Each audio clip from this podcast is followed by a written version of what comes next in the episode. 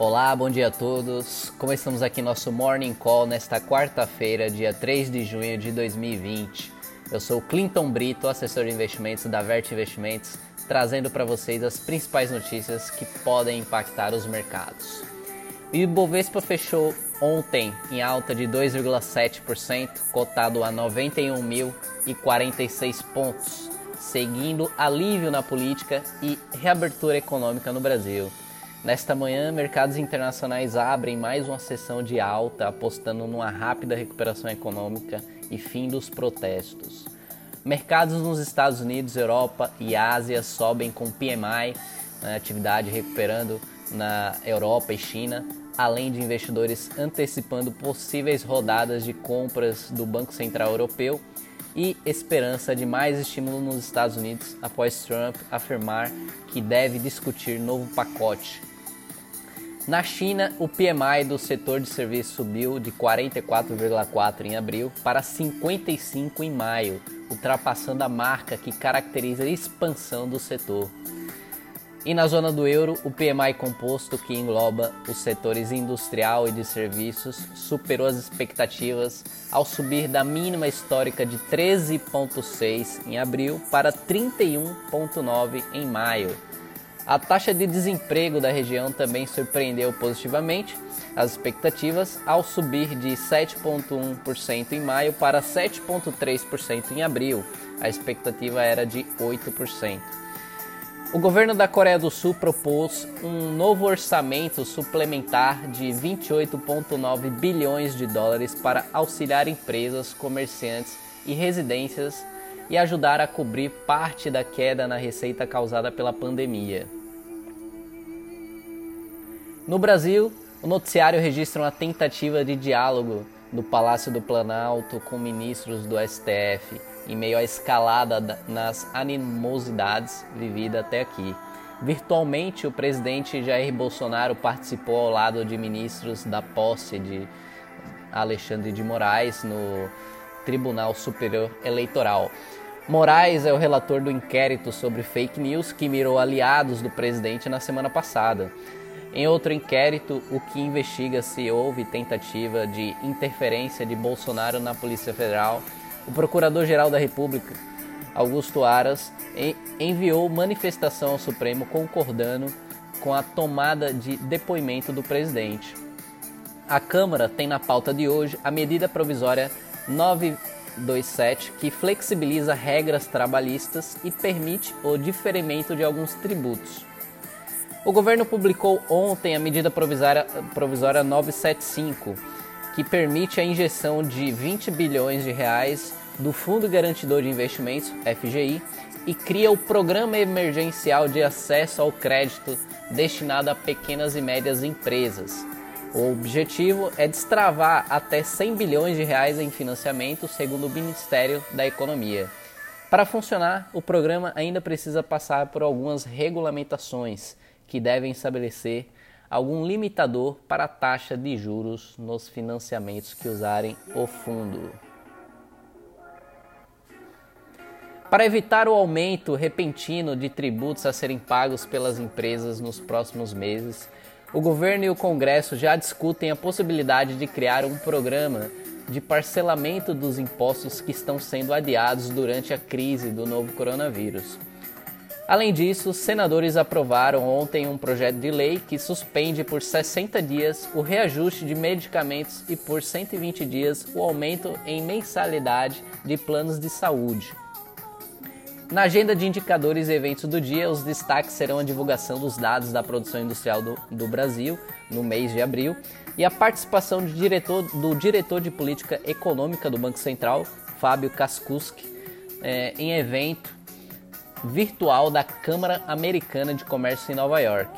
No exterior, destaque para PMIs do setor de serviços nos Estados Unidos e para o relatório mensal de emprego da ADP, considerado uma prévia do payroll americano, né, que o payroll é um dado mensal que sai toda primeira sexta-feira do mês é, para divulgar a geração de vagas de emprego nos Estados Unidos os dados mais aguardados mensalmente. Por fim, é, a XP publicou um relatório retomando o tema do novo marco regulatório do saneamento, após notícias recentes sobre uma possível retomada das discussões sobre o projeto no Senado. Após análise detalhada das cláusulas das, dos principais contratos de programa das empresas candidatas à privatização eh, na, na cobertura da XP, ela rebaixou a recomendação das ações da Copasa para venda. O motivo é que ela acredita que a desestatização da companhia possui muitas complexidades nas esferas estadual e municipal, o que leva a crer que seja um processo improvável de acontecer.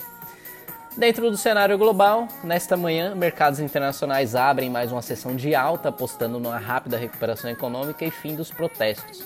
Mercados nos Estados Unidos, Europa e Ásia sobem com PMI, né, os dados lá de atividade, recuperando na Europa e China, além de investidores antecipando possíveis rodadas de compras do Banco Central Europeu e esperança de mais estímulos nos Estados Unidos após Trump afirmar que deve discutir novo pacote. Banco Central Chinês ajuda bancos privados. O governo tem participação na maioria das empresas, né? então esse privados aqui é entre aspas, e vai assegurar 56 bilhões de dólares de empréstimos feitos para pequenas empresas. Enquanto isso, empresas chinesas aceleram a listagem em Londres, antecipando risco regulatório nos Estados Unidos. Coronavírus. A América Latina continua sendo o novo foco da doença, com epicentro em Brasil, Chile e Peru. Macro, Estados Unidos, empregos privados uh, sai às 9h15, PMI de serviço sai às 10h45. Empresas, é... Vamos lá para o noticiário corporativo, começando por Zoom. Um dos resultados mais esperados do primeiro trimestre de 2020 saiu positivo. A ação chegou a subir 5% e a cair 5%, mas terminou neutro no aftermarket. Receita alcançou cerca de 330 milhões de dólares no trimestre, crescendo 170%.